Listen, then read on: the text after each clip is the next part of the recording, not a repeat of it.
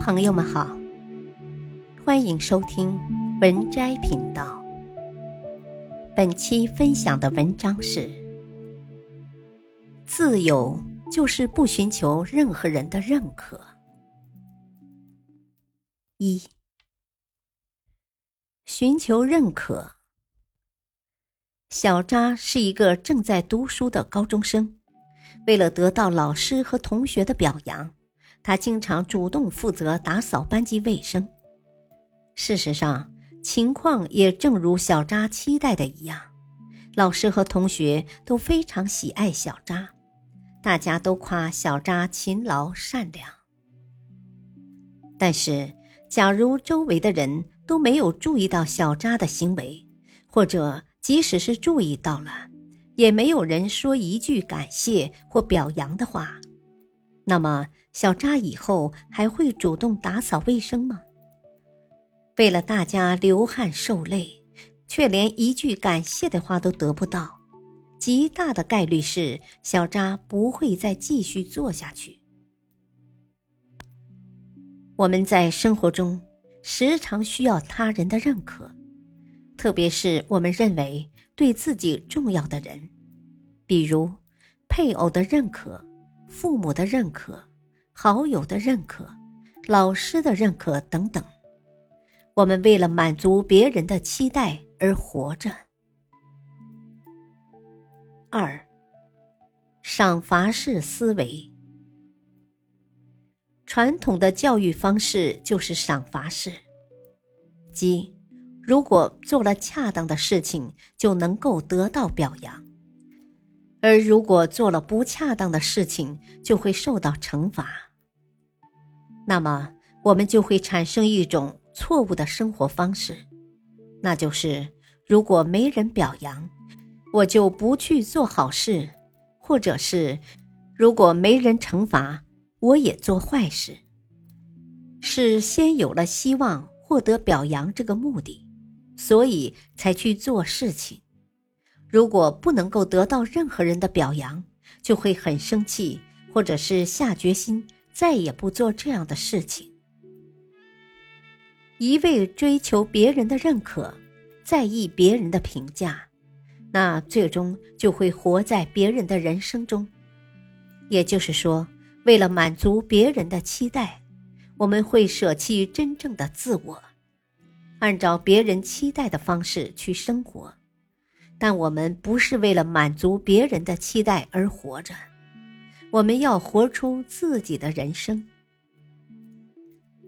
三，课题分离。举个例子，你的孩子不爱学习，上课不认真听老师讲课，不写作业，甚至连书都不带回家。那么，如果你是父母的话，你会怎么做呢？传统的父母。会想尽一切办法帮孩子爱上学习，上辅导班，请家教老师等，还不行就家法伺候。但使用这种强制性的手段压迫孩子学习，大多数都是适得其反，孩子无法爱上学习，甚至更加叛逆。这是因为学习是孩子自己要面对的课题。即使父母代替孩子学习也没有意义。那么，是谁要面对的课题，就应该由谁负责解决。父母无权干涉孩子的课题。也就是说，谁对结果负责，谁就有责任处理问题。一切人际关系矛盾都起因于对别人的课题妄加干涉，或者。自己的课题被别人妄加干涉。